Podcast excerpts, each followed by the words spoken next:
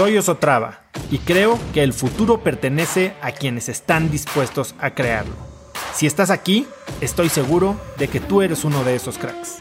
Una persona que toma acciones de impacto todos los días, que aprende y prueba cosas nuevas, que ataca sus miedos y sobre todo que vive la vida en sus propios términos. En episodios cortos te presento una serie de preguntas, conversaciones e ideas que te ayudarán a conocer lo que te mueve, ser mejor en lo que haces y vivir una vida más grande. Hoy me llegó un mensaje de alguien que me dijo que se había separado de su pareja, había vuelto, se habían separado y que tiene una familia muy padre y que ya estaban juntos otra vez, pero que la verdad no le encontraba sentido a la vida, que básicamente lo único que hacía era trabajar para poderles dar a ellos lo que necesitaban para vivir y sin, mucho propósito, ¿no?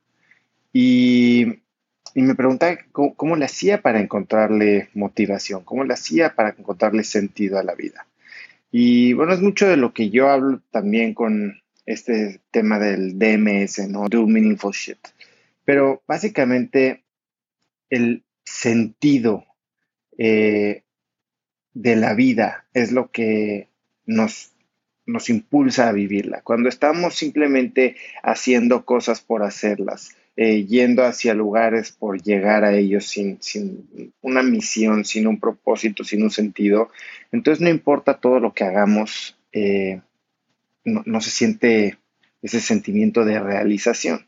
Entonces, ¿cómo, ¿cómo encuentras este propósito o este sentido para tu vida? Y yo creo que para vivir una vida con sentido hay dos cosas bien importantes, ¿no? Son como el yin y el yang de la motivación, como yo le digo. Y estas dos cosas son dos motivaciones intrínsecas, pero una, eh, una es como más, más oscura, más dura, más basada en experiencia pasada, en, en dolor tal vez, y otra es más propositiva, más motivadora, más futurista, más inspiradora. Y estas dos yo les llamo a la primera la gran batalla, que es este gran eh, porqué que te impulsa y que si te acuerdas de algún momento en tu infancia o hasta en tu adolescencia temprana, hubo un momento en que algo te marcó. Y hoy muchas de las cosas que haces se alimentan de, de lo que sentiste en este momento. Tal vez fue un rechazo, tal vez un rechazo familiar, tal vez fue un rechazo o, bullying entre amigos o fue algún momento en el que te sentiste solo. Y es esta gran batalla, es este dolor que quieres evitar o esto que le quieres demostrar a alguien que sí puedes. Y esa es una de las grandes motivaciones. Y después está el segundo, ¿no? Es este eh, que yo llamo el gran maná. Una maná es este como alimento que viene del cielo y te da las fuerzas para hacer todo lo que quieras. Y, y, llamo maná porque es un acrónimo por una misión audaz, noble y aspiracional.